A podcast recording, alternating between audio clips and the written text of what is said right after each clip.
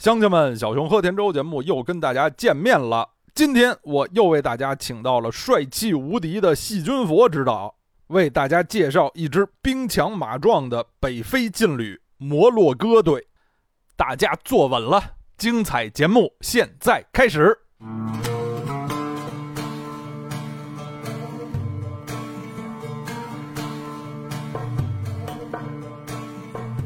小熊喝甜粥的听众朋友们，大家好！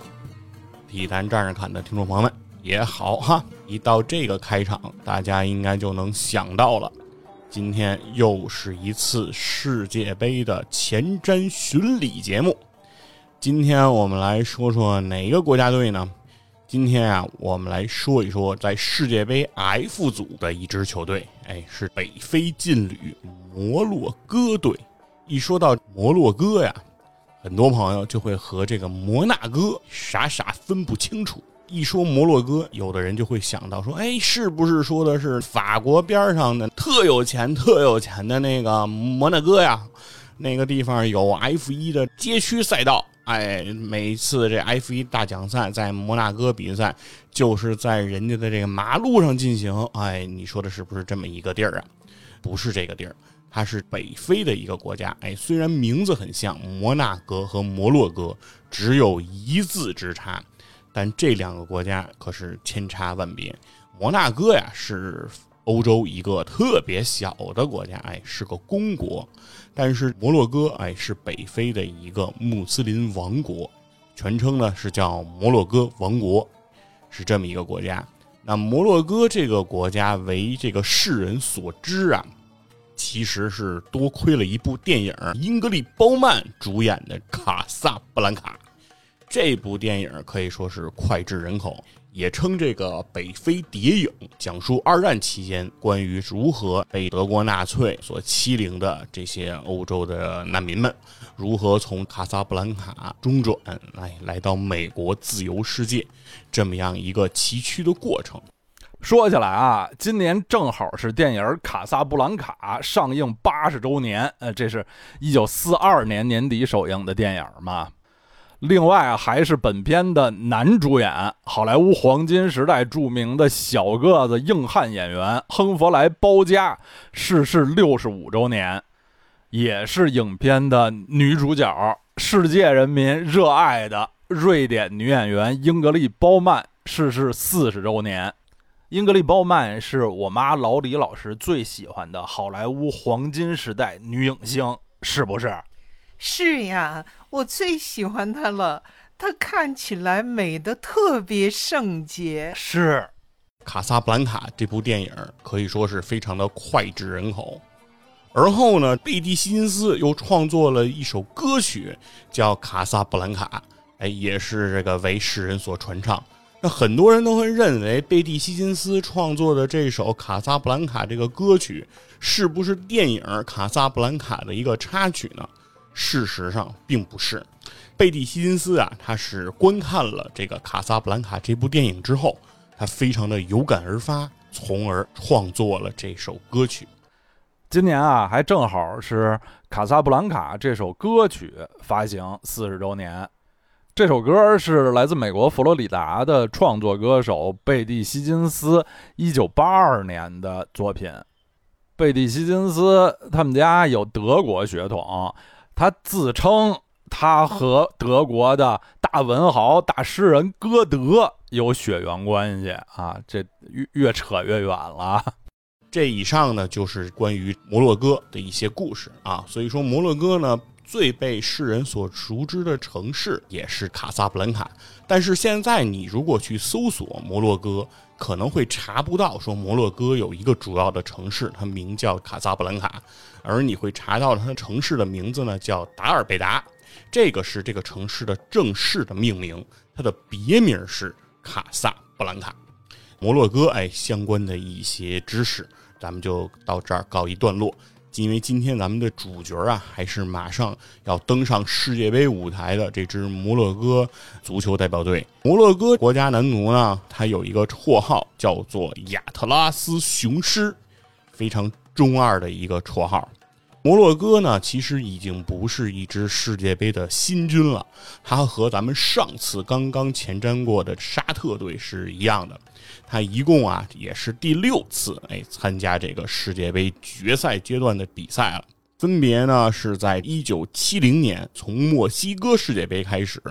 摩洛哥队参加这个世界杯之后，在一九八六年的摩洛哥世界杯。一九九四年的美国世界杯，一九九八年的法国世界杯，以及上一届二零一八年的俄罗斯世界杯，包括这一次二零二二年的卡塔尔世界杯，这是他一共六次参加这个世界杯决赛圈阶段的比赛。而摩洛哥队在世界杯上的最好成绩呢，就是晋级了这个十六强的淘汰赛。这个事情发生在的是一九八六年。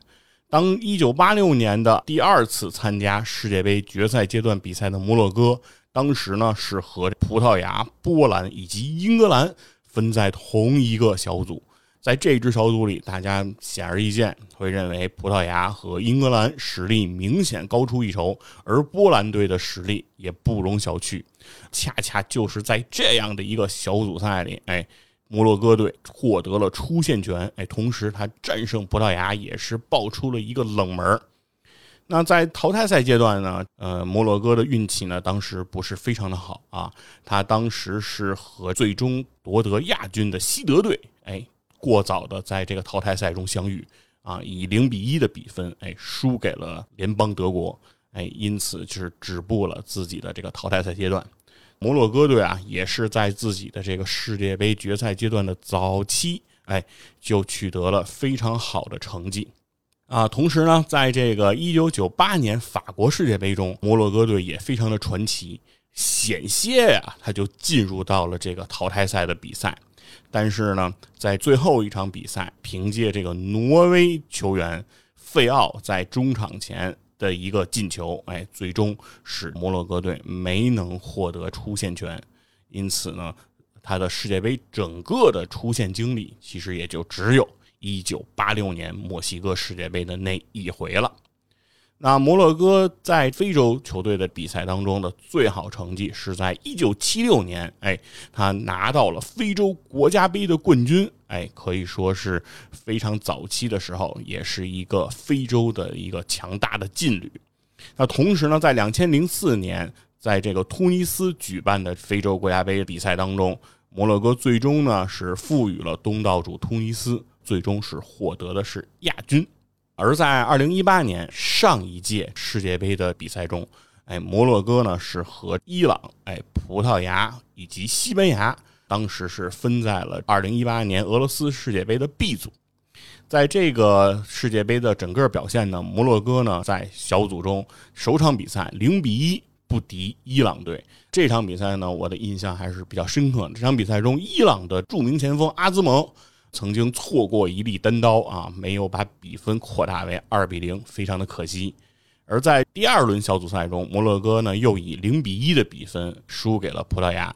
而两战积零分的摩洛哥呢，就成为了二零一八俄罗斯世界杯上第一支哎被淘汰的球队，第一个哎被淘汰的球队摩洛哥哎人拿到了。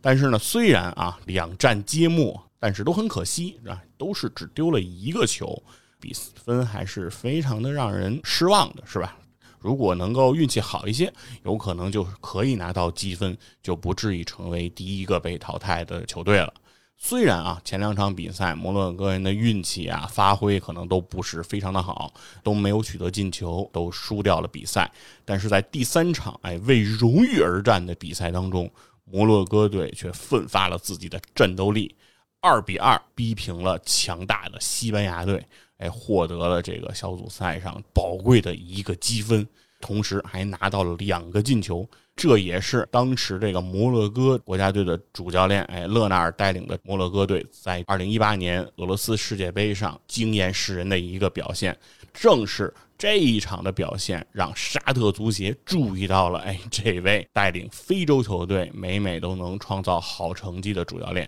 因此，咱们上一次也讲过这个故事，把中国足球的故人啊，前哎上海中远的助理教练招入到了沙特队哎的主教练的岗位上。那因此说明摩洛哥在二零一八年世界杯上的表现还是非常的让人记忆深刻的。哎，那么说起这一届二零二二年卡塔尔世界杯，摩洛哥足球队他的这样一个出线经历，哎，其实也是非常的有意思。在世界杯啊非洲区预选赛的比赛呢，一共呢是分为三个阶段，摩洛哥队呢是从第二个阶段开始打起。啊，所谓第二个阶段呢，其实就是一共有哎四十支球队进行这个争夺，哎，和我们这个亚洲的预选赛四十强哎是非常的相像。非洲呢也是有这种四十强这个比赛，然后它的这个出线规则是什么呢？是只有每个小组的头名可以获得出线的机会。哎，四十支球队一共分为十组，每个小组只有头名可以出线。而这个摩洛哥呢，它的分组情况当时是非常的不错，运气非常的好。他的小组呢，对手分别是几内亚比绍啊以及苏丹这三支球队呢，他的这个 favor 排名哎都在七十名开外，哎，所以说呢，小组实力呢并不是很强。因此，摩洛哥队呢也是这个一骑绝尘啊，在小组赛中的表现是非常的惊人。他们一共六场比赛，主客场双循环嘛，啊，一共需要打六场。他们六战全胜，进二十球，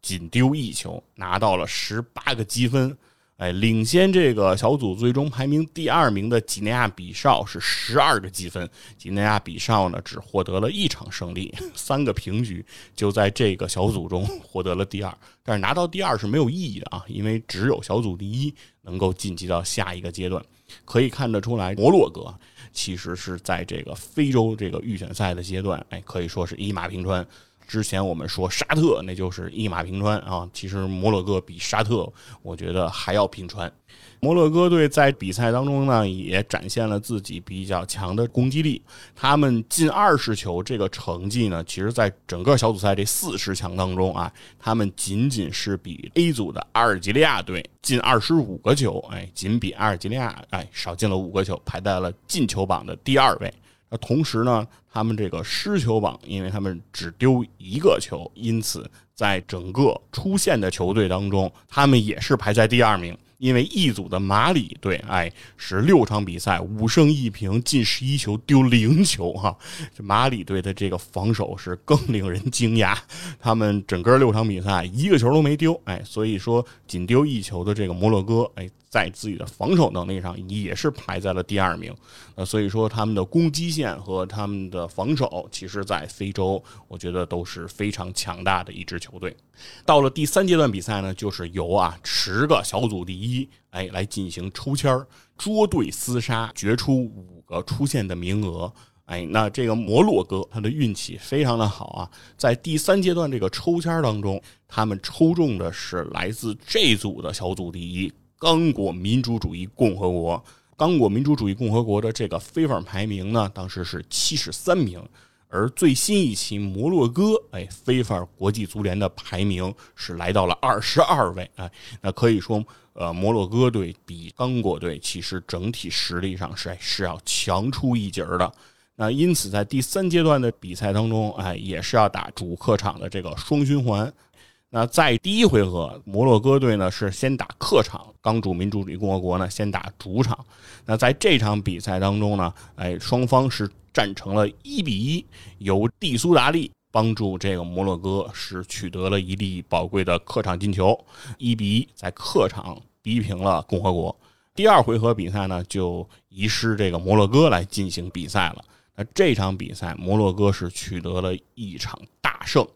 是以四比一的比分在自己的主场，哎，把共和国斩落了马下。这场比赛里值得说到的一个事情呢，是在这场比赛当中，哎，为刚主民主主义共和国打入一球的本马兰戈，哎，为他助攻的人是这个塞德里克·巴坎布，前北京国安的球员啊。这也算是我们的一位中超故人啊，而且是前国安的名宿，为自己的队友哎送上了宝贵的助攻。但尽管哎巴坎布送上了这一粒助攻，但是摩洛哥队依然是以五比二的总比分啊兵不血刃战胜了刚果民主主义共和国，进军了卡塔尔世界杯的三十二强，哎，成为了 F 组的一支球队。而在整个 F 组当中，哎，摩洛哥队是和什么样的对手分在了同一个小组呢？哎，他们是和来自欧洲的比利时以及克罗地亚，然后还有北美的加拿大，同样分在了 F 组。那可以说，摩洛哥的所在的小组的难度啊也是不低。比利时和克罗地亚呢都是欧洲的强队，而加拿大呢虽然非法排名呢是不及这个摩洛哥，但是呢在这一届小组分组当中啊，也跟摩洛哥其实同为第三档的球队。摩洛哥队是否哎能够给两支欧洲强队克罗地亚和比利时的出现制造一些麻烦？或者说能不能在这个小组当中，哎，输给加拿大也未可知，哎，所以说整个摩洛哥队的比赛呢还是非常有看点的。另外啊，摩洛哥队和他们小组的种子队比利时队在球员上颇有些共同点，就是啊，摩洛哥队有多位在西甲联赛效力的球员，包括塞维利亚双星门将布努和前锋恩内斯里。还有本赛季刚转会赫塔费的前巴萨青训球员穆尼尔，而比利时队队中也有多位西甲球员，像库尔图瓦啊、大阿扎尔啊、卡拉斯科、维特塞尔，还有本赛季从皇家社会转投塞维利亚，成为布努和恩内斯里队友的贾努扎伊。大家可能也听出来了，上面提到的所有这些球员啊，效力的西甲球队。不是在马德里，就是在塞维利亚。因此，本届世界杯摩洛哥和比利时的对决也可以看作一次西甲的双城小德比。哎，可以说也是颇具看点。因此，F 组的这几场比赛，哎，摩洛哥队也是值得哎让我们来关注的。而摩洛哥队呢，在出线形势上呢，虽然感觉上是一片大好啊，在这个第二阶段当中是六场全胜，进二十球，仅丢一球，拿到了十八个积分，然后并且在第三阶段啊抽签的时候运气也非常好，抽中了非法排名第七十三的刚果民主主义共和国。但是呢，摩洛哥的相关新闻也是不少，哎，争议也是不断。其中呢，带领这支摩洛哥在这个预选赛上，哎，非常顺遂的主教练叫做哈里霍季奇。这名主教练呢，在整个摩洛哥队的预选赛上的这个成绩是非常的斐然。但是呢，他和队内的大牌球星，哎，后防线上的这个马兹拉维以及锋线上的齐耶赫。和这两名球员啊有不小的矛盾，哈里霍季奇呢认为马泽拉维和齐耶赫呢在队内啊有这个比较严重的违纪情形，多场比赛这个世界杯的预选赛都没有征召马泽拉维以及齐耶赫入队，而齐耶赫和马泽拉维呢。也不甘示弱，两个人呢也纷纷的在自己的社交媒体上发文，声称自己将要退出摩洛哥队的代表队，哎，不再选择为国出力，并且两个人也算是逼宫足协，说只要哈里霍季奇呀再任一天，我们就不会为摩洛哥队出战。而这个摩洛哥足协呢，显然是更看重哎两位大牌球星的这个影响力。因此呢，也是给哈里霍季奇呢不断的施压，哎，希望哈里霍季奇哎能够退让一步，把两位球星招入队中。而哈里霍季奇啊，也多次表示说，世界杯预选赛我的成绩这么好，是谁带领摩洛哥打进的世界杯决赛阶段？是我哈里霍季奇，而不是这个没来参加比赛的马兹拉维啊、齐耶赫，对吧？他们没有出力。既然我是这样的功勋，那我绝对不能向队内特殊球员来妥协，我绝对要坚持自己的这个方针。那因此呢，在世界杯决赛开始前的三个月，最终摩洛哥足协哎是解雇了哈里霍季奇。那非常非常有意思的啊，这已经不是哈里霍季奇头一次在世界杯开始前。被自己所在国家解雇了啊！这已经不是第一回了。早在二零一零年，哎，哈里霍季奇啊，他就率领了科特迪瓦进军了二零一零的南非世界杯。哎，这个成绩也是非常好，但是在开赛前，他就被科特迪瓦足协 要求离任，没能带领科特迪瓦打这个世界杯决赛阶段的比赛。那在二零一八年呢，他又带领日本队，哎，胜利的冲进了世界杯决赛阶段的比赛。那同时呢，也是在俄罗斯世界杯开赛前的时候，将哈里霍季奇解雇啊，他也没能带领日本队。最终打上这个二零一八年的俄罗斯世界杯，那因此呢，上一届的世界杯哈里霍季奇也是没有执教经历的。而这一次来到二零二二年，同时啊，摩洛哥队也把他解雇了。而且呢，非常有意思的是，呃，自二零一零年开始一直到今天啊，哈里霍季奇是连续带领不同的球队在世界杯上出现，其中二零一四年他还。带领阿尔及利亚成功的从非洲预选赛脱颖而出，打进了当时的巴西世界杯。而这一次是从二零一零年开始唯一的一次啊，他没有被阿尔及利亚足协解雇。哎，他带领阿尔及利亚足协打了巴西世界杯决赛阶段的比赛，而其中的三次，二零一零、二零一八和二零二二，哎，他都被自己的足协解雇了。有的时候吧，就是感觉会有一些事情就非常的有意思，就是如果一件事情。它只发生一次，那它很偶然，对吧？那它可能有各种各样的特殊情况，是吧？你可能跟球员之间，哎，某些球员你可能会有一些矛盾，对吧？啊，有可能是这些球员的问题，对吧？球员可能会耍大牌，不支持主教练的工作。那让主教练就很难做。那这个时候，很多主教练有可能都会处理不好，哎，这些球员呀和主教练之间的关系和矛盾。但是呢，同样的事情在哈里霍季奇身上连续的发生三次，哈，其实就让人觉得这里头可能偶然之中就蕴含着一些必然。哈里霍季奇的执教风格，或者说他的为人处事，也许也是有着一些。他的问题，那这个呢是值得我们大家来思考的，是吧？在你的工作当中，在你的生活当中，如何处理好哎人际之间的关系？哈里霍季奇能够率领科特迪瓦，能够率领阿尔及利亚、日本以及摩洛哥都成功的从预选赛阶段出现，可以说是一个业务能力很强的教练。但是，就是这个业务能力很强的人，他的个性也非常的鲜明，他的人际关系的处理可能也是他的一个短板。哎，那我们从他身上可能能够吸取一些哎经验和教训。哎，那现在呢，哈里霍季奇呢已经从摩洛哥国家主教练的身份上卸任了。哎，那他的继任者摩洛哥足协也已经哎找好了相关的这样的一个继任者的候选。毕竟嘛，总是还是要有人。带领摩洛哥去打世界杯的嘛，马上就要开赛的世界杯，总是要有人来打。那谁来带领这支摩洛哥队在世界杯上去征战呢？那现在，哎，摩洛哥的主教练叫做雷格拉古伊，他是一名四十六岁的教练。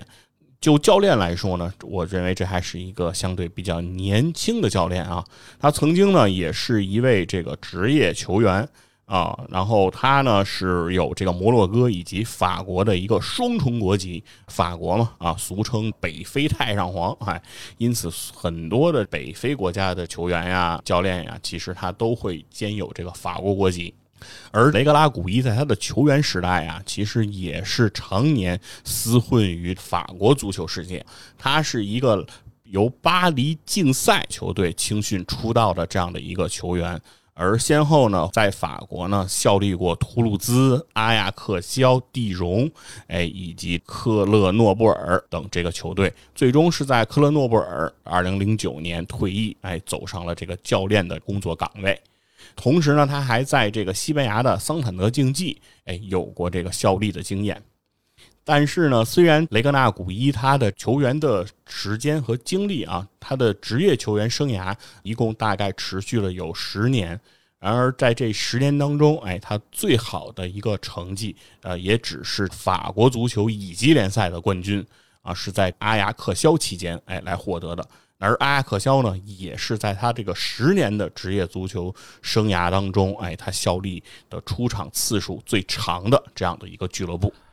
瓦利德·雷格拉古伊踢球的时候，曾经是二十一世纪初摩洛哥国家队的主力右后卫。因为摩洛哥队在一九九八年到二零一八年之间的这二十年间啊，没有打入过世界杯的决赛圈，所以雷格拉古伊没有踢过世界杯。但是他代表摩洛哥国家队参加过零四和零六两届非洲国家杯，其中啊，零四非洲杯摩洛哥队尤其成绩很好。前面佛指也介绍了，他们获得了那届非洲杯的亚军。雷格拉古伊还作为右后卫入选了当届非洲杯赛的最佳阵容。那个最佳阵容的名单啊，咱们现在看看都会觉得很亲切。里面有尼日利亚门将恩耶马、中场奥科查、马里前锋北京国安名宿卡努特等等这些非洲足球的传奇名字。雷格拉古伊退役之后不久就走上了教练岗位。起点还蛮高的。首先是二零一二到一三年间，他当了摩洛哥国家队一年多的助教，然后就开始在俱乐部执教，在摩洛哥国内啊，还有卡塔尔都留下过足迹。他之所以会在教练员的岗位上被摩洛哥足协最终所看中呢，其实是取决于他之前哎在执教卡萨布兰卡维达德这支俱乐部的时候，获得了二零二一到二零二二摩洛哥国内联赛的这个冠军。这个也是非常好的一个成绩。同时，他执教的卡萨布兰卡维达德俱乐部还获得了非洲足球冠军联赛的冠军。哎，那可以说是一个双冠王的这个主教练。因此，他也被足协所看中。在哈里霍季奇哎被足协开掉的同时，就找到了哎雷格拉古伊哎来率领现在的这支摩洛哥队来去征战在年底马上要开始的卡塔尔的世界杯了。哎，那介绍完了教练的相关情况之后啊，我们就循惯例啊，今天再来介绍一下相关的这些摩洛哥足球队的阵容。因为刚刚啊，其实摩洛哥这个国家队也已经公布了自己所谓的二十六人的大名单，但是呢，根据呃目前发生的一些伤病情况，以及马兹拉维和齐耶赫和国家队的这个相关的矛盾啊，一些梳理。因此，我们认为呢，这个大名单还是有一定的调整余地和调整的空间的。那所以说，我们可能呢也不严格的按照这二十六人的这个大名单来进行逐一的介绍了。但是我们大致上将啊摩洛哥球队的阵容哎给大家做一些说明。那我们还是从这个门将位置哎来开始聊起。在这个门将位置呢，摩洛哥的主力门将啊，这个是毋庸置疑的。哎，他的名字叫做布努，哎，他来自的就是这个西甲的塞维利亚队。那他今年的这个年龄呢是三十一岁，身高达到了一米九二，哎，是一个相对比较高的这个门将。他的身价呢有一千八百万欧元。这里可以说一下啊，整支这个摩洛哥的大名单啊，根据德转市场的这样一个统计，他的整个身价现在已经来到了二点三八亿欧元。那在整个这个世界杯的这个排位上，其实也是相对比较靠前的一支球队了，哎，而他的这个非法排名最新一期也来到了二十二名。那可以说，其实摩洛哥队在这个世界足坛舞台上，其实还是一个非常被人所看好的这样的一支球队。而布努啊，绝对，在门线位置上是一个非常具有实力的球员。在刚刚公布的今年二零二二年度亚新奖候选名单当中，布努他也是哎赫然在列。而且啊，如果按照身价给这些球员进行排名的话，布努在这十个哎候选的最佳门将当中，他也可以排到第七位。仅次于切尔西门将门迪，甚至他高于德国门将著名的诺伊尔，他的身价已经是一千八百万欧元了。那可以说，这个布努呢，绝对是一个实力非常强劲的守门员了。那他的主要的技术特点呢，就是他的专注性非常的高。哎，作为门将，专注力是非常不可或缺的一个基本素质。那同时，他的近距离射门的扑救能力非常的强，哎，很多势在必进的这种近距离的射门，哎，布努都可以快速的做出反应，他的反应是非常的机敏。那布努呢？如果说他有什么样的弱点呢？可能对于远射的哎一些处理，布努呢，其实他的处理上往往会出现一些小的问题，这个可能是他美中不足的一些表现了。在二零二一到二零二二年的西甲联赛当中啊，布努是出战了三十一次，全部以首发的情况来登场，并且都打满了全场。在这个比赛当中啊，哎，布努作为一个门将。他还送出了两次助攻，嘿，可以说布努他既是一个哎门线上的定海神针，同时呢也有积极参与到进攻的欲望当中，哎，可以说是一个非常有意思的门将了。而在非洲的国家队的这个比赛当中，在摩洛哥队的比赛当中，那布鲁呢也是毫无疑问的哎国家队的正选的主力门将，在非洲。预选赛的这个比赛当中，哎，布鲁呢是出场了八次，八次也是首发登场。那同时在非洲国家杯的比赛当中，哎，布鲁是两次出场，两次首发。那可以说是这支摩洛哥队在门将位置上毋庸置疑的哎头号选择，哎，就是来自塞维利亚的布鲁。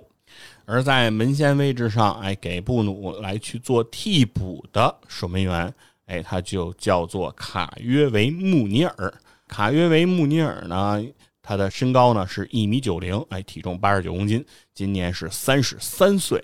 哎，卡约维穆尼尔呢，他来自麦加统一，哎，这支俱乐部啊，麦加呢是沙特阿拉伯的一个城市。哎，之前说了，沙特国家队的很多球员都是效力于本国联赛，因此他们的知名度啊、身价呀都不是很高。同时，这个穆尼尔呢，也就是这样的一个情况，因为他效力的是沙特联赛，所以呢，他的曝光度、知名度都不是很高，所以他的身价呢，目前只有这个一百五十万欧元这样的一个情况。哎，那穆尼尔呢，其实呢是无法撼动这个布努在门线位置上的主力位置的。哎，但是呢，这个穆尼尔和这个布努啊，他的能力特点也比较的互补。啊，刚才说了，布努啊，对于远射的一些处理可能会出现一些问题，而穆尼尔在扑救远射上，哎，却是一个专家，在扑救远射的这个能力上，哎，显得是比较的强。他的这个扑点球的这个能力，哎，是比较出众的。那因此，如果啊，摩洛哥有幸哎进入到了淘汰赛的阶段，如果遇到了点球大战，哎，能否突然把穆尼尔换上？哎，来进行铺垫？那这也是比赛当中的一个悬念和看点。啊，在门将位置上的这个三号选择呢，是三个人当中年龄最大的，今年已经三十三岁，而身高哎却是最矮的，哎，身高只有一百八十二公分的兹尼蒂。那兹尼蒂呢，是来自这个摩洛哥国内联赛卡萨布兰卡拉贾的一名门将。哎，那现在的他的德转市场身价呢，也是一百二十万欧元。哎，在三个人当中呢，也是相对比较低的。而在本国联赛当中，哎，在这个摩洛哥的卡萨布兰卡拉贾队当中，兹尼蒂是无疑是球队的头号这个门将，哎，是这个球队毋庸置疑的选择。而在国家队的比赛当中啊，兹尼蒂其实出场机会是比较寥寥的。最近一次，哎，代表这个摩洛哥。国家队的出场还得追溯到二零二一年，当时摩洛哥队参加的是这个阿拉伯杯这届比赛当中，哎，兹尼蒂哎是代表了摩洛哥队来出场，哎，除此之外，其实兹尼蒂在非洲国家杯的比赛当中，以及在这次世界杯非洲区预选赛的比赛当中都没有获得出场的机会。那可以想见呢，他这次如果随队来到了卡塔尔，哎，多半也是一个看客的身份。哎，很难有机会真正来代表球队来出场，而门线位置上呢，有了布努，哎，再加上哎穆尼尔，哎的这样的一个保驾护航，那可以说，其实摩洛哥队的这个门线位置啊。门将这个位置上，我认为还是非常具有一定的实力的。可以说，不管是比利时的这个德布劳内，还是这个克罗地亚，哎，莫德里奇，那这些球员想要攻克布努的世指关，哎，相信也不是一件哎非常容易的事儿。那在门线位置之后呢，我们就要来讲到关于啊摩洛哥队的这个后防线的情况。而摩洛哥的后防线呢，是绝对哎值得我们哎进行这个大书特书的。啊，其中呢非常重要的一件事情，就是因为他们在这个门线位置，哎，拥有着自己摩洛哥队的头号球星阿什拉夫。阿什拉夫呢，今年啊只有二十三岁，哎，可以说是年少有为啊。他在场上的主要位置呢是这个右边后卫，但是呢，左边后卫甚至边前卫，哎，也是可以出任的。哎，阿什拉夫的逆足能力，哎，是非常的强大的。阿什拉夫呢，现在是巴黎圣日耳曼的一名球员。哎，上赛季代表这个巴黎圣日耳曼一共出场了四十一次，其中三十七次获得首发位置，并且在比赛中拿到了六个进球以及六个助攻，可以说是球队在这个呃右边后卫上，哎，毋庸置疑的选择。而巴黎圣日耳曼在上一个赛季的这个比赛中能够顺利的拿到法甲联赛的冠军，阿什拉夫也可说是功不可没。阿什拉夫呢，出道于这个皇马的青训，哎，是伯纳乌培养的一名球员，啊，两千一七年呢就进入了皇马的一线队，并且呢在首个赛季就能够为球队出战十七次，在两千一八年呢，他被租借到了德甲的多特蒙德，哎。在多特呢，在两个赛季表现也非常出色，一共为多特蒙德出场了七十三次，交出了十二个进球以及十七次助攻的两双大卷，可以说是成绩非常的不错。而且那个时候的阿什拉夫啊，他的年龄还不到二十岁。而在二零二零年呢，他就以四千三百万的这个身价转会费转会到了这个国际米兰。哎，在国际米兰呢，一个赛季就帮助球队夺冠。那最后呢，又以这个六千六百五十万的高身价，哎，加盟了大巴黎。虽然现在的年龄呢只有二十三岁，但阿什拉夫他的累计转会费已经达到了一点一亿欧元。可以说，阿什拉夫呢，绝对是这支摩洛哥后防线上哎最炙手可热的球星，甚至也是整个的这支摩洛哥国家代表队里哎实力最强劲的一名球员。啊，目前呢，这个阿什拉夫他的荣誉啊也是非常的强大，他已经获得了一次欧冠联赛冠军，两座顶级联赛冠军，一次意甲，一次法甲。然后，西班牙、德国、法国、欧洲超级杯各一次，和世界俱乐部杯一次，一共是八座冠军奖杯，并在二零二一年呢获得了摩洛哥的最佳球员，妥妥的这个人生赢家呀！那在刚刚提到的这个摩洛哥队啊，顺利进。均到卡塔尔世界杯决赛阶段的比赛当中，哎，他们曾经啊是这个两回合五比二哎战胜的这个民主刚果，而在比赛当中，哎，阿什拉夫在整个预选赛当中他的表现也是非常的精彩，在整个预选赛当中呢，阿什拉夫出场了七次，全部首发，并且拿到了两次助攻，哎，那可以说是非常强的一个球员了。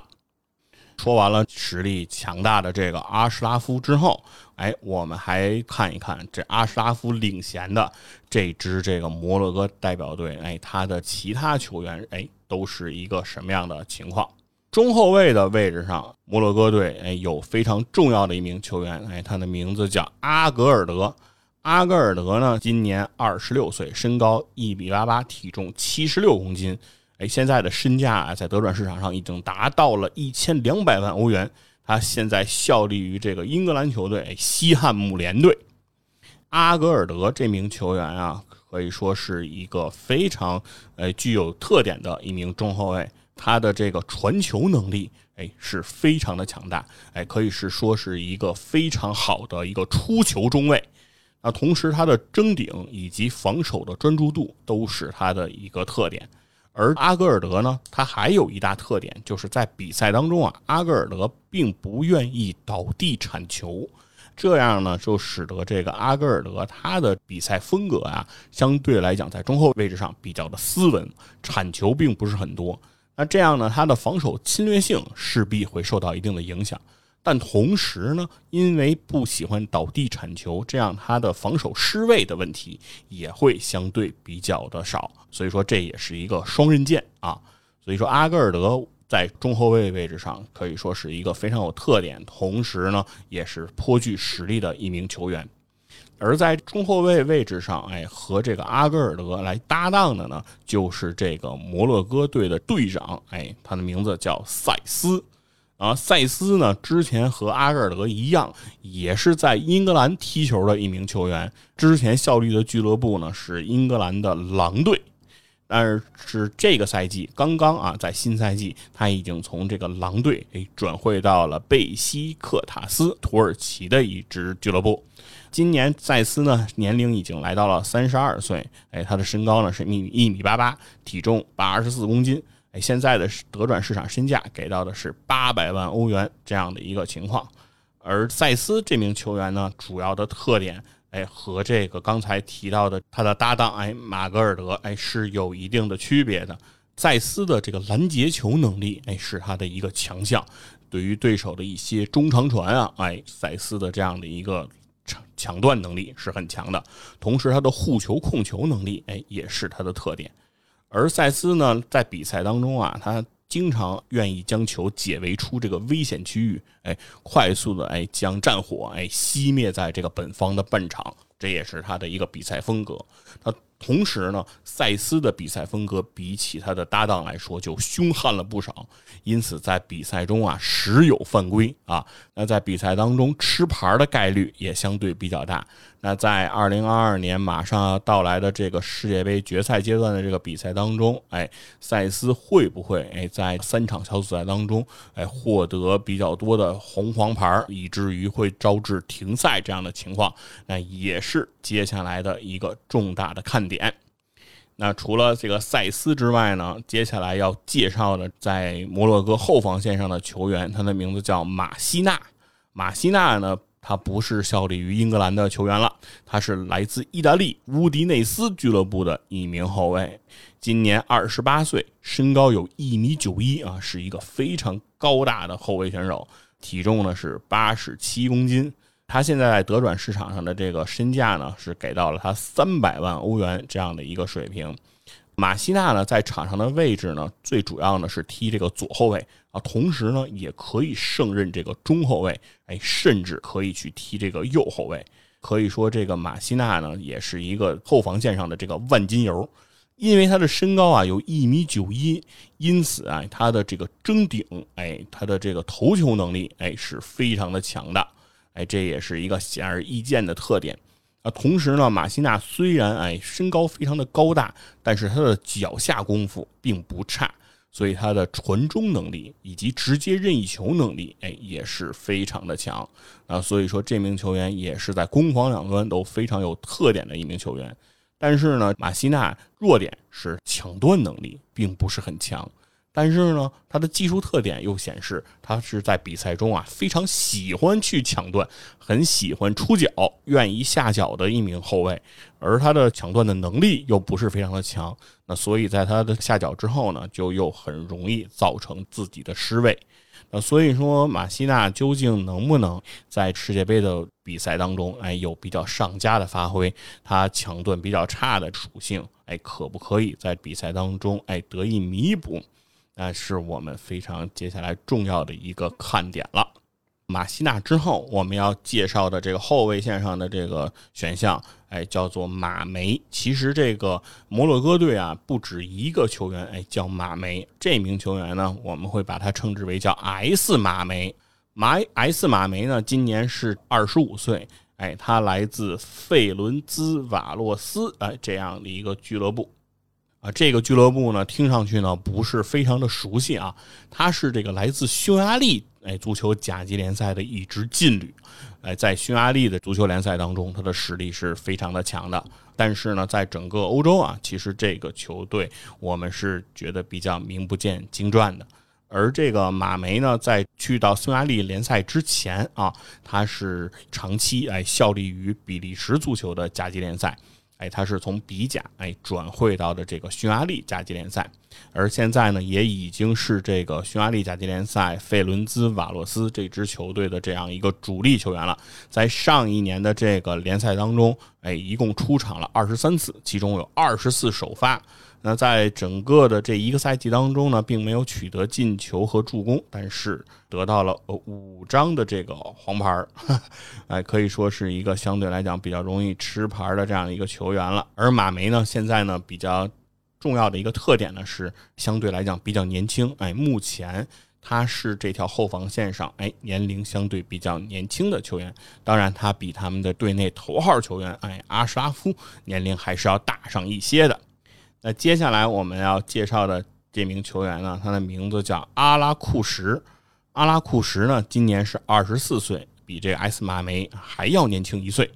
他身高是一米七五，体重呢六十六公斤，身价有一百五十万欧元。阿拉库什这名球员呢，他在场上主要司职的是这个右边后卫这样的一个位置。啊，他的这个技术特点呢，相对来讲，他是一个速度哎比较快的这样的一个球员。同时呢，他非常的喜欢带球过人。这也是整个摩纳哥球员啊的一个特点，在早年间的这个非洲哈吉啊，就是一个过人如麻的这样一个球员。那今天阿拉库什呢，也是一个非常喜欢带球过人的这样一个球员。他同时在防守线上，他的抢断能力，哎，是他非常重要的一个强项。而由于他的身高呢不是很高，所以他的头球争顶能力，哎，确实就会弱一些。呃，另外呢，作为边后卫，他的传中能力其实也是被人所诟病，所以阿拉库什在比赛当中，哎，能否更好的哎在比赛中完成传中，其实是球迷的一个期待。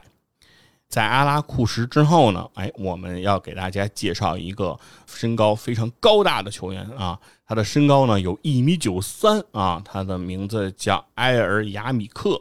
哎，是来自西班牙球队巴拉多利德的一名球员，今年的年龄呢已经来到了三十岁。埃尔亚米克呢，这名球员他的主要的位置就是中后卫，是一个年龄比较大的、哎比较成熟的一个中后卫。而他的这个特点非常的显著，虽然他身高很高啊，但是这是一个以速度见长的这样的一个中后卫。那他也是一个具有非常强的头球和争顶能力的球员。因为身高马大，所以他的拦截能力、抢断能力，哎，也是非常的强大。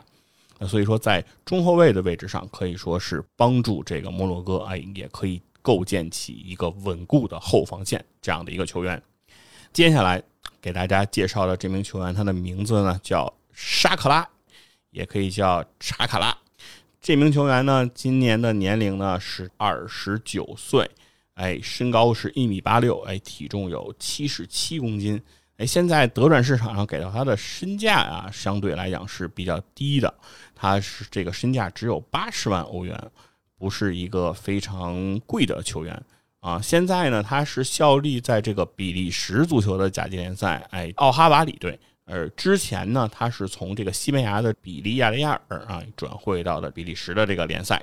那现在呢，也已经成为了比利时球队奥哈瓦里的这样一个主力的球员。在上一年度的这个联赛当中呢，已经是首发登场了十七次，哎，十七次出场都是首发，并且在这十七次出场当中呢，还能收获两次助攻，可以说是一个哎非常有实力的这样的一个球员了。在场上呢，主要的位置呢，依然也是中后卫，哎，这样的一个选择。刚才其实介绍的这个摩洛哥队后防线上的球员，我觉得已经非常的多了，不知道大家对哪些球员还能非常的有印象。但是最后，哎，我要介绍的这名球员，我认为也是非常重要的一个球员啊，他就是之前和上一任主教练哈里霍季奇爆出非常大矛盾的这个马兹拉维。马兹阿维由于和哈里霍季奇有着非常大的矛盾，因此其实是在自己的社交媒体上曾经宣布说自己永不再为这个摩洛哥国家队来出战。当然呢，他也向足协表示，如果足协希望他能够继续代表摩洛哥足球队来出战的话。那就最好把这个哈里霍季奇给开除出国家队。那现在呢，哈里霍季奇呢已经被解雇了，因此，哎，马兹拉维极有可能能够在卡塔尔世界杯的决赛的舞台上带给大家他的表演。而马兹拉维啊，可以说是在这条摩洛哥队的后防线上和他们的队内头号球星阿什拉夫，哎，一样炙手可热的一位球星。今年二十四岁的马兹拉维，在这个夏天是刚刚转会到了德甲巨人拜仁慕尼黑的这个帐下。哎，他是从这个阿贾克斯哎转会到的拜仁。哎，那马兹拉维的技术特点也非常的鲜明啊，他非常强大的带球过人能力啊，在荷甲联赛当中，哎，也是这种过人王一样的球员。那同时呢，作为一个边后卫，他的传中能力、他的传球能力也是非常的强。另外，他的争顶、护球、控球、关键传球以及专注性，哎，都是他非常强大的一个表现。所以。马兹拉维呢，也是一个速度非常快的这样一个球员，他的这个速度能力，哎，也帮助他能够在荷甲联赛出人头地。那现在呢，转会到了拜仁慕尼黑之后呢，啊，目前拜仁慕尼黑主教练呢认为，哎，马兹拉维呢还需要进一步去，哎，熟悉哎德甲赛场上的这样的一个风格，哎，需要熟悉自己在德甲赛场上的一个位置。呃，所以说目前在拜仁慕尼黑呢，马泽拉维并没有获得特别多的出场的这个情况。但是呢，在之前在荷甲联赛当中，马泽拉维可以说是已经非常好的证明过了自己啊。在二零二一到二零二二的荷兰联赛当中，马泽拉维呢是二十五次出场，其中二十三次首发，并且有五个进球，并且奉献了两个助攻，可以说是一个攻防俱佳的这样一个选项。因此，如果马兹拉维能够和摩洛哥足协达成和解的话，那在这一届的卡塔尔世界杯当中，哎，马兹拉维携手阿什拉夫将会给摩洛哥队的这个后防线哎带来不小的改变。讲完星光熠熠的哎摩洛哥队的这个后防线之后，哎，我们接下来要给大家带来的就是关于这个摩洛哥队中场线的这样的一个介绍。呃，摩洛哥的中场线呢，首先我们要介绍一位小将，他今年的年龄呢只有二十二岁，他来自法国的这个昂热队，他的名字叫欧纳西。欧纳西呢身高一米八二，体重六十二公斤，德转市场上现在给到的这个身价哎是这个三百万欧元，年龄仅仅二十二岁就能有三百万欧元这样一个身价，也可以说是对他能力的一个肯定。欧纳西呢，主要胜任的位置呢就是中前卫，同时呢左边前卫和右边前卫也可以来踢。那在球场上的特点呢，欧纳西呢是比较喜欢带球过人，哎，并且擅长短传的。同时他的抢断能力，哎，确实有一些不足，也就是在球队的防守上，哎，有可能不能给球队带来特别多的这样的一个表现。那在上一年度的这个法甲的这个比赛当中。欧纳西呢，一共出场了三十二次，其中有十六次是首发。那场均出场时间呢，也来到了五十一分钟。哎，在一个赛季的比赛当中，为昂热队奉献了两个进球和一次助攻，可以说是在摩纳哥中场上的一个希望之星。接下来要给大家介绍的这名中场球员呢，他的名字叫阿马拉。他是一名二十五岁的球员，哎，他具有摩洛哥和比利时的双重国籍，因此他效力的俱乐部也是比利时甲级联赛一支著名的球队啊，标准烈日队。身高一百八十六公分，体重八十二公斤，现在德转市场给到的身价呢是五百万欧元。在之前非洲杯的比赛当中，这个阿马拉呢是有两次出场，哎，并且有一次打了这个首发。而在非洲区预选赛的这个比赛当中，哎，阿马拉他也是有六次出场，哎，其中两次是首发，并且在这个非洲杯预选赛的比赛当中啊，打进了两粒进球，可以说是一个在攻击上可以给到摩洛哥非常大帮助的这样的一个球员。那他在场上的位置呢，主要也是中前卫，同时呢，也可以胜任前腰。接下来呢，我们要给大家介绍的一名这个摩洛哥的中场线上的选手啊，他就是一位老将了。今年的年龄呢，已经来到了三十四岁，哎，身高一百七十九公分，体重七十一公斤，身价有一百八十万欧元的中场选手费萨尔法伊尔。呃，费萨尔法伊尔呢，是和他们的这个替补门将穆尼尔同样来自沙特联赛这个麦加统一队的球员。那在这个麦加统一队之前呢，他也是效力于呃西瓦斯体育，哎，是一个前土耳其联赛的选手，现在是刚刚转会到了沙特的这个联赛。而这个费萨尔法伊尔啊，他在这个国家队的比赛当中，其实他的这个表现还是比较多的。早在二零一六年，他就有了这个国家队这个比赛出场的这个经历啊。同时呢，在之前的这个联赛当中，哎，在土耳其的这个比赛当中，他也是有二十九次出场，二十七次的首发，打进了五个进球，并送出了这个四次助攻，可以说是在中场线上，哎，比较能力全面的一个球员。他的定位球能力是他的一个强项啊，同时他的传中啊、传球啊，哎，以及专注性啊，都是非常的强。但是呢，法伊尔啊，他的身体能力啊，不是非常的强大，因此他在比赛中啊，特别容易被侵犯，哎，很容易被对手所犯规。啊，犯规之后呢，其实会对他的表现呢，就会有一定的影响了。那接下来给大家介绍的这名球员呢，他的名字叫洛萨。今年的年龄非常年轻啊，只有二十三岁。哎，那他是来自英冠球队啊。他在比赛中的这个特点啊，是他的这个护球、控球能力以及拦截球是非常的强。因此呢，洛萨呢也是在球场上主要是偏中前卫中防守的这样的一个角色。哎，在比赛中参与进攻的这个属性呢，并不是很强，但是他的这个拿球、控球，哎，还是比较有特点的。哎，因此在这个诺特福德的这样一个比赛当中啊，他的这个出场呢也是比较稳固的。在之前的这个联赛当中，哎，在英超的比赛当中，他有二十次的出场，哎，其中有十七次首发。洛萨之后，哎，我们要给大家介绍的这名同样啊，也是来自这个英格兰哎球队的这样一个球员，他来自的是这个女王公园巡游者，同样来自英冠球队的球员。哎，他的名字叫做伊利亚斯·谢尔。伊利亚斯·谢尔呢，他是一个这个能力啊非常有显著特点的球员。他主要的位置呢会是在前腰啊，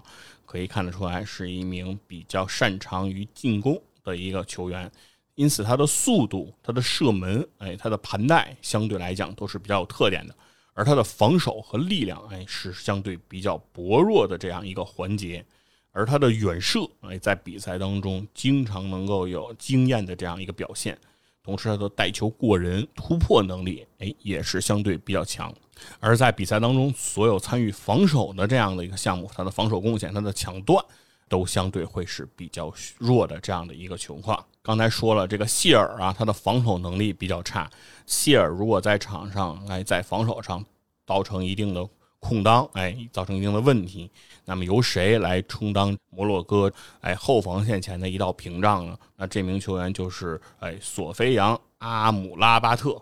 阿姆拉巴特呢，他是二十六岁的一名球员，身高是一米八五，体重呢七十公斤。他在场上呢，主要司职的就是这个后腰的这样一个属性。哎，他的身价呢，现在在德转市场上也有一千万欧元之多啊！先天是这个佛罗伦萨队的一名球员啊，他在这个比赛当中的防守能力还是相对比较强的，同时他的传球能力也是非常强的。可以看得出来，整支摩洛哥足球队啊，球员的技术水平都是比较高的，所以他们的传球啊、护球啊、盘带呀，哎，都是非常强大的一个表现。哎，在之前佛伦萨上个赛季的比赛当中啊，阿姆拉巴特呢，其中在二十三场比赛中有出场的记录，哎，但是首发相对比较少，只有八次，哎，拿到了首发。但是在这八次首发的比赛之中呢，他也取得了一粒进球。可以说，这个阿姆拉巴特呢，也是现在目前啊，正在逐渐在佛罗伦萨逐渐来站稳脚跟，因为在刚刚开始的这个新赛季的这个比赛当中。阿姆拉巴特呢，已经在四场比赛中哎有过出场，其中三次首发，而他的场均出场时间呢，也从上赛季的四十分钟，现在提升到了六十七分钟。可以说，阿姆拉巴特呢，现在的实力也是在逐渐的提升。因此，我们也可以想见啊，他将会在摩洛哥队中哎承担来更重要的这样的一个角色。哎呀，小阿姆拉巴特这个球员，我还是比较熟悉的。为什么叫他小阿姆拉巴特呢？因为他的哥哥努雷丁阿姆拉巴特，也就是大阿姆拉巴特，也是欧洲足坛小有名气的球员，也是摩洛哥国脚。这兄弟俩啊，相差有九岁之多。小阿姆拉巴特今年二十六岁，而哥哥大阿姆拉巴特已经三十五岁了。哥俩都生于荷兰，入选过荷兰的各级青年队，但最终选择为父母的祖国摩洛哥出场。哥哥踢边锋，弟弟踢后腰。哥哥速度更快，弟弟个子更高。哥俩都参加过上届俄罗斯世界杯。大阿姆拉巴特在三场比赛都首发出场，是摩洛哥队的绝对主力。而弟弟小阿姆拉巴特呢，只在首战伊朗的比赛中替补出场过十四分钟。有趣的是，当时他替下的球员正是自己的哥哥。大阿姆拉巴特曾经在西甲和英超赛场打拼多年，主要是在马拉加和沃特福德。现在在希腊联赛的雅典 AEK 踢球，因为年龄偏大啊，一九年之后就没有再入选过摩洛哥国家队了。好，咱们说回小阿姆拉巴特啊，这名后腰球员的踢球风格我还是挺欣赏的，主要是他在中场抢断之后的摆脱那下很帅气。通常啊，中场的防守型、拦截型的球员把球抢下来之后啊，就分给自己身边那些更有创造力的组织型、进攻型球员。加图索抢下球来交给皮尔洛啊，就是这个道理。如果出球太简单、太急，有的时候呢，刚抢下来的球会被对方再反抢回去。而小阿姆拉巴特在这一点上做得非常好，他把球抢下来之后啊，一拨一扭一转，就能把球从兵荒马乱的人丛中给摘出来，清清爽爽的传给队友。另外呢，他很少用那种夸张的大飞铲来抢球，都是用一些比较小但是效果很好的动作来拼抢。米兰球迷啊，可能还记得，大概两年前意甲联赛里，米兰主场一比一踢平维罗纳的一场球。那时候小阿姆拉巴特啊还在维罗纳效力，当时他在中场一个踩踏动作踢倒了米兰的卡斯蒂利霍，然后被罚下了红牌。那是一九二零赛季啊，呃，最近两个多赛季，小阿姆拉巴特。再也没吃过红牌了。当年这次红牌事件的两个主角卡斯蒂利霍也不在米兰了，小阿姆拉巴特也不在维罗纳了。这支摩洛哥队整体的中场线啊，其实相对他们的这个后防线来说，感觉上其实情况没有后防线那么的星光璀璨啊。我们在这里呢，也不再对他的中场线再做过多的介绍了啊，因为接下来其实我们要介绍的锋线是要比他的这个后防线哎要有更多的这个说头的。那来到摩洛哥队这个锋线呢，那我们首先要提到的这名球员哎，就叫做卡埃比，效力于哈塔伊体育的哎一名前锋选手，他的身高有一米八二，体重七十六公斤，今年是二十九岁。呃，哈塔伊体育呢是土耳其超级联赛的一名球员。其实很多的这个摩洛哥球员啊，也都有在土耳其联赛哎效力的经历。卡埃比啊，也是效力在这个土耳其的这样一个比赛当中。而在这个刚刚哎过去的这个非洲杯的这个预选赛当中啊，卡埃比的表现也是非常的出色。在这个非洲区的预选赛当中呢，他一共七次出场，五次首发。哎，但是打入了五粒进球，并且奉献了两次助攻。他的场均出场时间啊只有六十四分钟，而他的这个表现，我觉得是非常的惊人的。那同时呢，在这个非洲杯的比赛当中，卡埃比也有这个进球的贡献。他一共两次出场，其中一次首发，并在比赛中就打进了一粒进球。可以说他的终结能力是非常的强啊！另外呢，他在比赛中可以经常的送出一些直塞，可以直接的刺破对手的这个防线。那可以说，其实他在锋线位置上，我认为他是一名非常具有特点的球员。另外，他的身高呢，呃，有一米八二啊，不是一个非常高大的球员，但是他的弹跳能力是很强的。那所以说，他的鱼跃冲顶也是比赛中的一个特点。凯比这名前锋啊，和中国足球还有过一些缘分。他在中国踢过2018和19两个赛季的中超，当然都不是完整的赛季啊，一八年的下半赛季和一九年的上半赛季都是在当时的河北华夏幸福队，一共出场了二十八次，收获了九个进球，啊，效率还是可以的。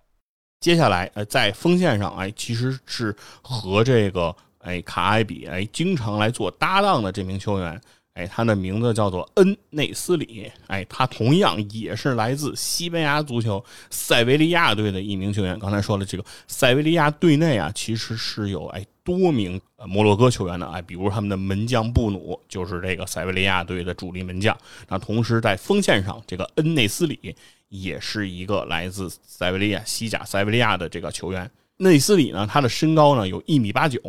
体重呢七十八公斤。现在德转市场上给到的身价呢，已经来到了两千五百万欧元，可以说是一个身价非常高的这样一个球员了。内斯里呢，在场上呢，他的主要位置就是一个正印的这个中锋啊，也是人高马大的这样的一个球员。啊，可以说他在中锋位置上，他的表现是哎非常值得期待的。恩内斯里他的这个终结能力啊、争顶能力、头球能力，哎，都是他非常强的一个表现。但是他的反越位意识相对会。比较的薄弱，所以在经常在比赛中啊，他会掉入到对手给他制造的这样的一个越位的陷阱当中，哎，经常会在越位位置拿到球，这个对他的比赛呢是有一定的折扣的。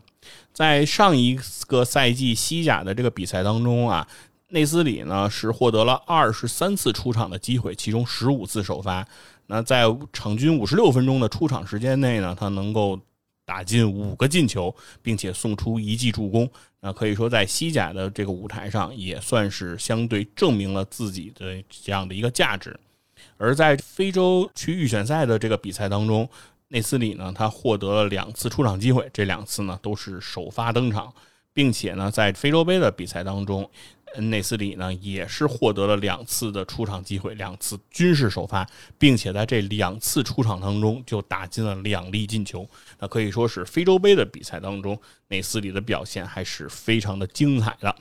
那现在呢，身价已经有两千五百万欧元，并且在射门上具有非常强大射术的这样的一个中锋，可以说也是这个摩洛哥在锋线上还非常倚重的一名球员了。接下来给大家要着重介绍一下的，在锋线上的另一名球员，他就是穆尼尔。哎，他的名字和这个门将、替补门将重名了，他也叫穆尼尔。今年的二十七岁，身高一米七五，体重六十九公斤。哎，身价呢是八百万欧元。他同样呢是来自这个西班牙球队赫塔费队的球员。哎，虽然他现在啊他是赫塔费的一名球员，但是在之前的几年当中。这个穆尼尔他一直效力的球队都是塞维利亚队，所以说，哎，穆尼尔他也是所谓塞维利亚帮的这样的一名球员。那穆尼尔呢，在这个场上呢，其实他有点相当于是前场万金油的这样的一个存在。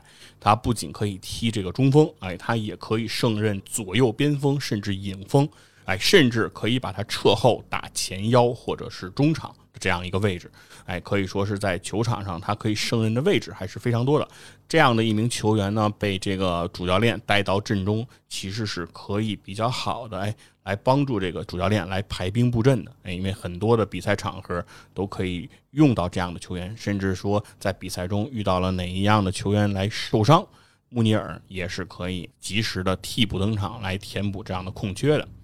而在非洲的预选赛上呢，穆尼尔呢一共出场了四次，其中只有一次首发，场均登场时间呢只有三十七分钟。但是在这三十七分钟的场均登场时间里，依然奉献了一粒进球以及一个助攻。可以说，哎，穆尼尔在有效的这个时间里，还是能够展示出自己哎比较强的一个实力的。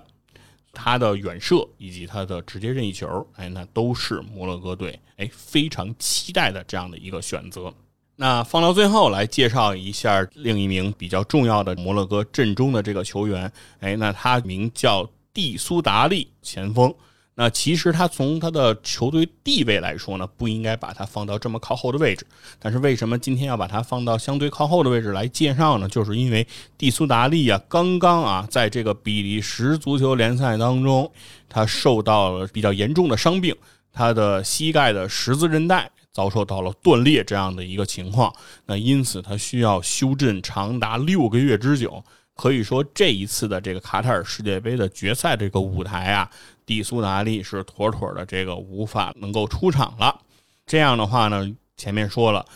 之前和前任主教练哈里霍季奇啊有着极大矛盾的齐耶赫，哎，来自切尔西的这名球星，那么非常有可能就将代替。蒂苏达利登上这个卡塔尔世界杯的这个末班车了。哎，那蒂苏达利呢？虽然在之前的这个比赛当中有非常上佳的这个表现，但是显然在这一届的比赛当中。蒂苏达利是无法继续来代表这个摩洛哥队来出战了。在非洲区预选赛的这个比赛当中啊，蒂苏达利的出场时间并不多，他只有两次出场，哎，并且其中只有一次首发。但是在短短的这个出场当中，蒂苏达利就打进了两粒进球，并且送出了一次助攻。那可以说，蒂苏达利呢，其实是一个非常善于抓住机会的这样的一个球员。但是现在呢，这一切呢，已经没有必要再进行重申了，因为在卡塔尔的这个世界杯决赛的舞台上，哎，我们注定哎无法见到蒂苏达利了。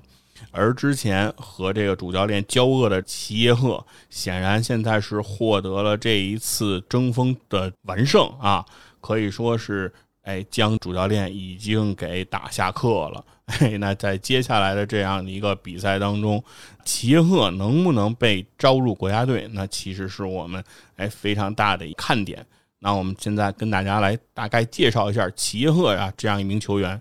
啊，齐赫呢，他效力在这个切尔西，他在球场上也是能踢多个位置啊，他可以踢前腰，也可以踢左边前卫、右边前卫，同时也可以胜任左边锋。啊，以及右边锋甚至影锋这样的一个角色啊，所以说在球场上的位置呢是非常的多的，并且啊，在这个比赛当中，齐耶赫呢也是非常有特点的一名球员。自2020年啊，以这个四千万欧元的这个身价转会到这个切尔西之后，在球场上呢，其实给我们留下的一些比较深刻的印象是在于他的远射以及他的关键传球的能力。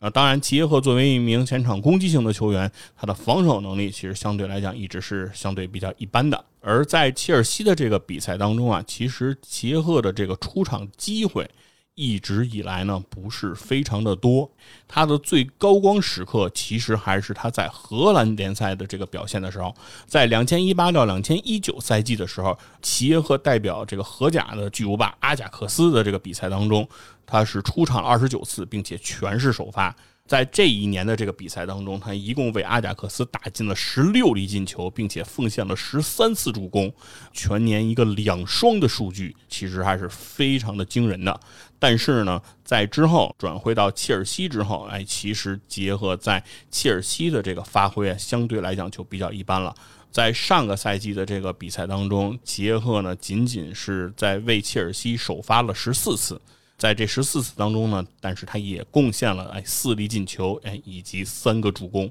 可以说呢，在球星云集的切尔西阵中啊，杰赫的机会呢并不是非常的多，但是呢，这名球员能够被切尔西以这个四千万欧元的这个身价购入阵中，也可以说是得到了主教练的一定的肯定。接下来能不能哎，在和主教练的这样的一个问题哎，和这个摩洛哥足协和解之后，能够在新任主教练的帐下哎出场来效力，为这个摩洛哥在锋线上哎，以及在这个前场进攻上来取得更加多样的变化和选择，那其实是这一届世界杯一个非常重要的看点之一了哎。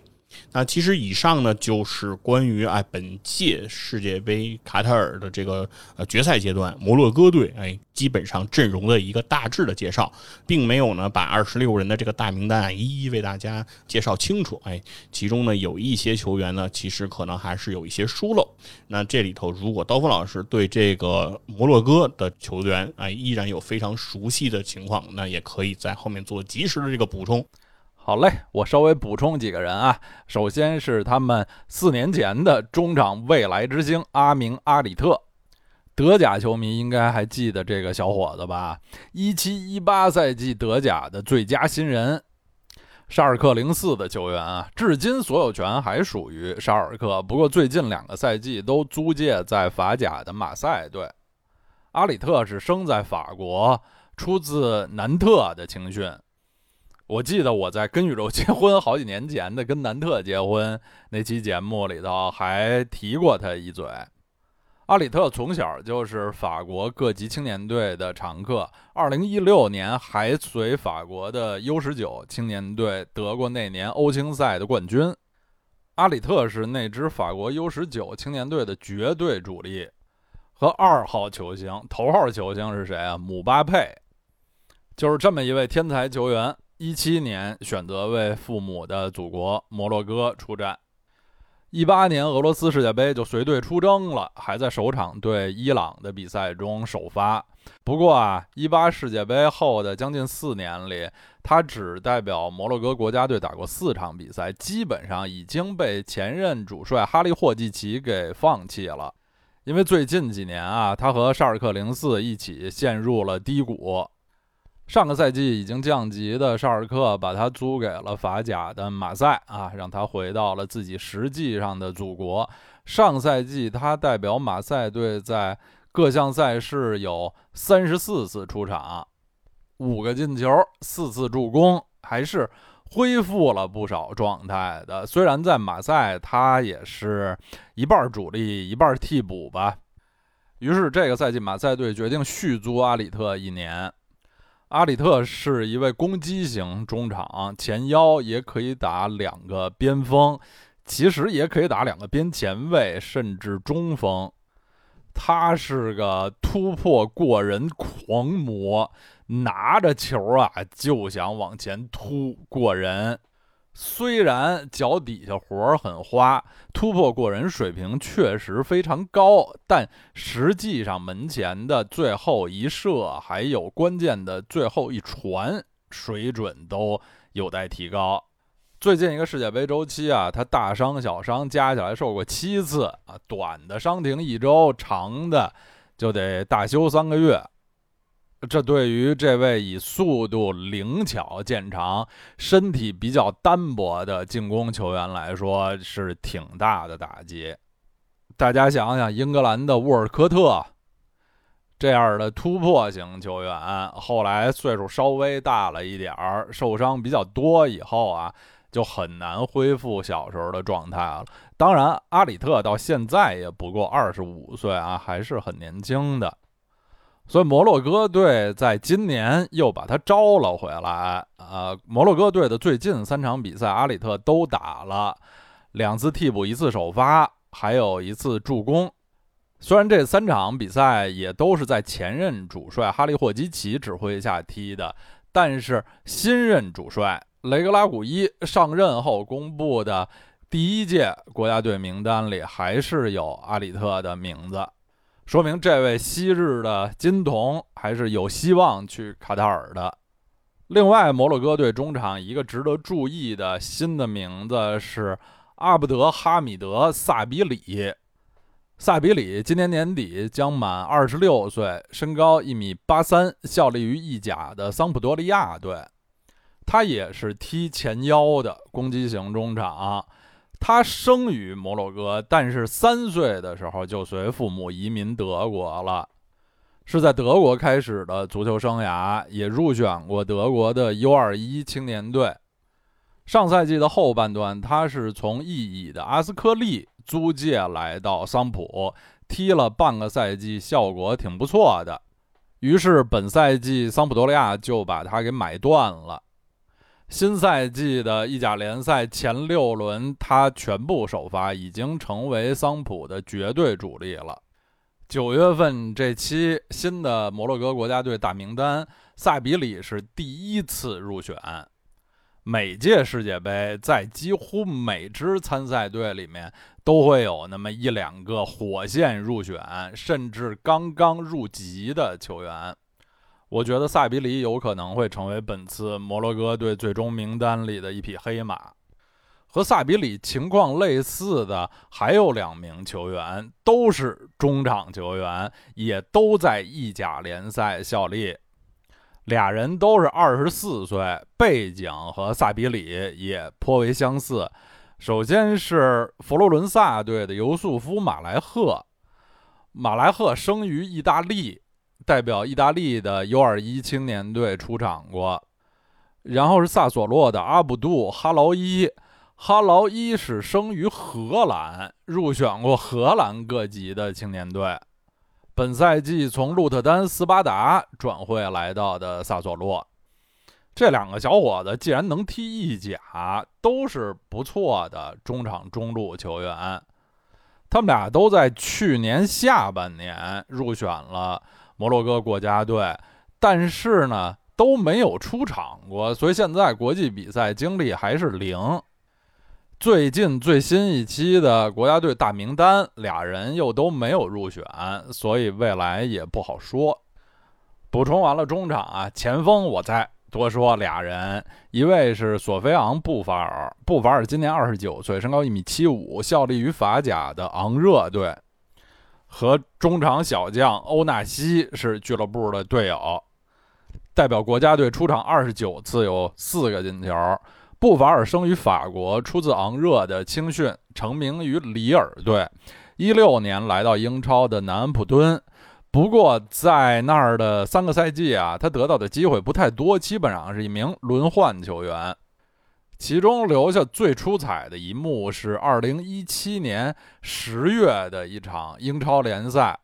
当时他也是下半场最后阶段出场的替补，南安普敦对阵的是西布罗姆维奇。当时布法尔在本方的半场接到球，然后带带带过过过突突突，一路连过了六名对方的防守球员，然后突入禁区射门得分。后来那个进球啊，被评为一七到一八赛季英超联赛的最佳进球，和南安普敦队二零一零到二零二零年的十年最佳进球。一八一九赛季，布法尔在西甲塞尔塔租借了一个赛季以后，就回到了母队昂热。上赛季他在法甲出场二十九次，有八球五助攻，是球队绝对的进攻核心。本届世界杯的预选赛啊，布法尔出战了摩洛哥队的全部八场比赛啊，一次首发，七次替补，贡献了一球一助攻。不过到今年年初的非洲杯，他已经成为了摩洛哥队的首发球员，五场比赛全都打了，四首发一替补，贡献了三个进球，是球队的非洲杯决赛阶段最佳射手。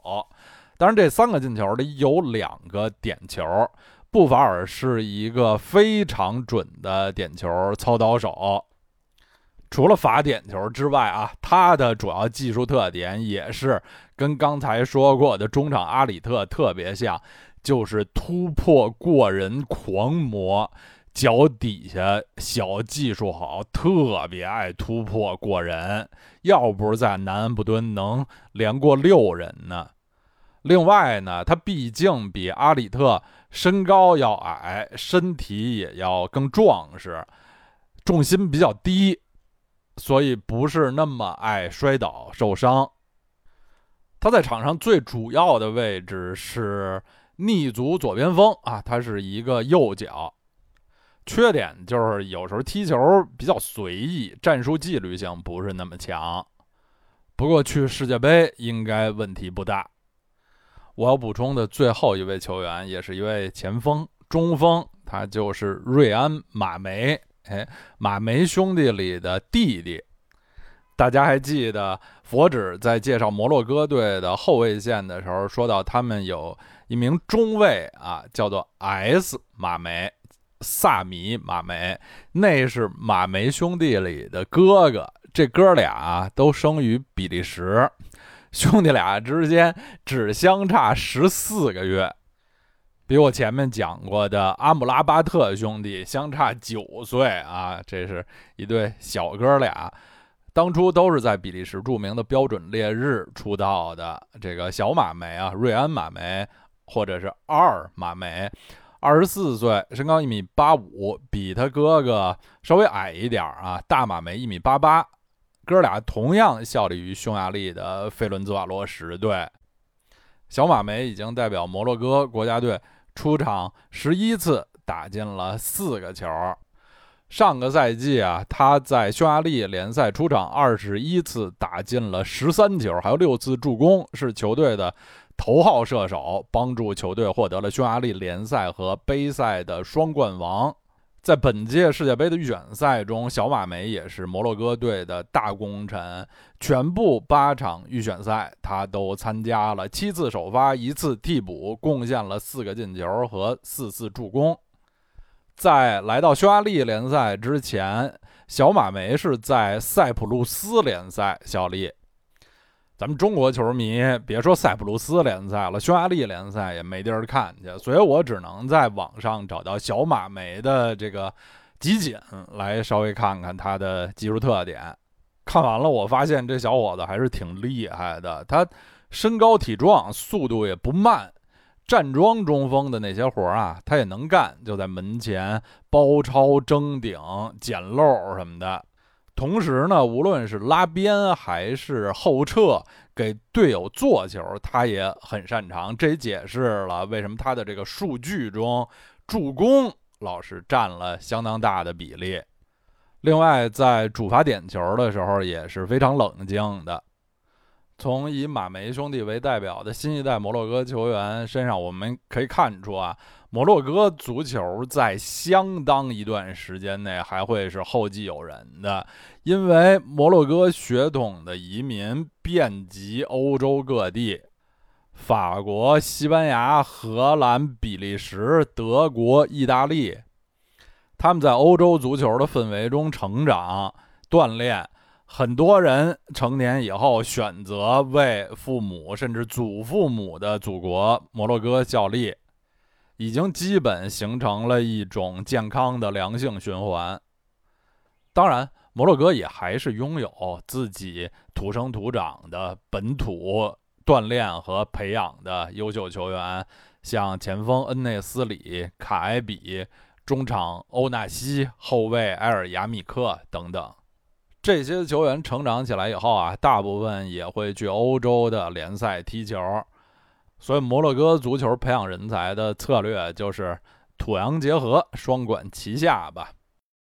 其实摩洛哥这支球队呢，可以看得出来，他在球场上是不乏球星的，他们的这个门将。布努，哎，他们的这个，哎，后防线上的阿什拉夫，哎，马兹拉维，哎，甚至于锋线上的这个齐耶赫，那其实都是在五大联赛豪门当中啊，有着非常炙手可热的表现，而且他们的身价呢，也大多都在这个数千万欧元以上这样的一个情况，那可以看得出来实力还是非常的强劲。但是呢，这支球队依然有它的问题，那就比如说。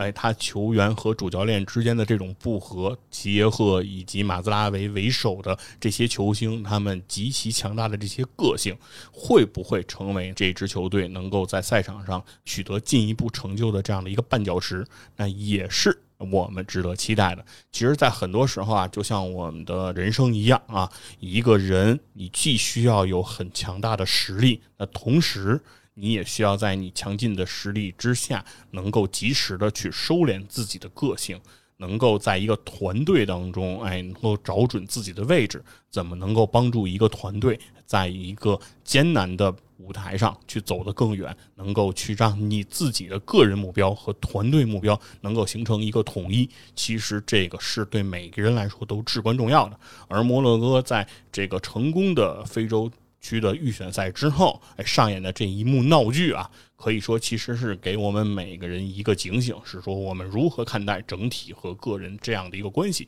如何去平衡哎个体的利益以及团队利益之间的关系。在这一次的这个闹剧之中呢，摩洛哥足协显然是对自己的球星做出了妥协，把自己的这个功勋主教练哎哈里霍蒂奇所牺牲，而在其他的时候有可能。